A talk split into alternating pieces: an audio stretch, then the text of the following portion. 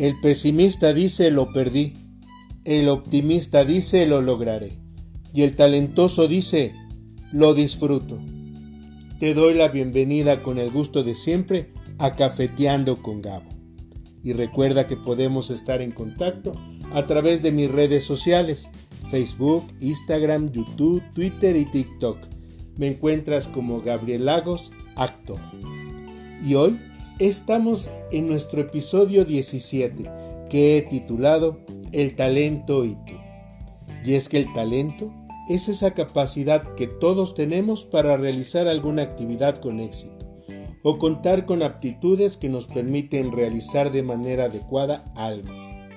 Y todas y todos tenemos talento. Lo que pasa que en ocasiones no nos detenemos a reflexionar sobre los talentos que tenemos.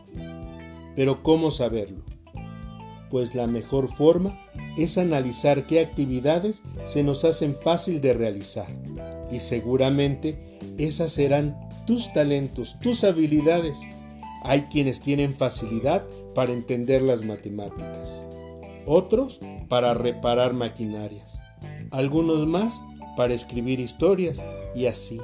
Cada quien tiene sus talentos y saberlos nos permitirá tenerlos como una herramienta para el día a día.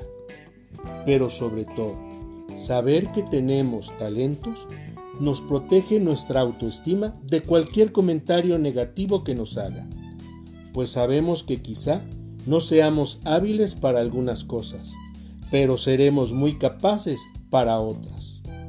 Saber con qué talentos contamos también nos permite adaptarnos e ir con los nuevos tiempos, o aún mejor, crear e imponer los nuevos tiempos.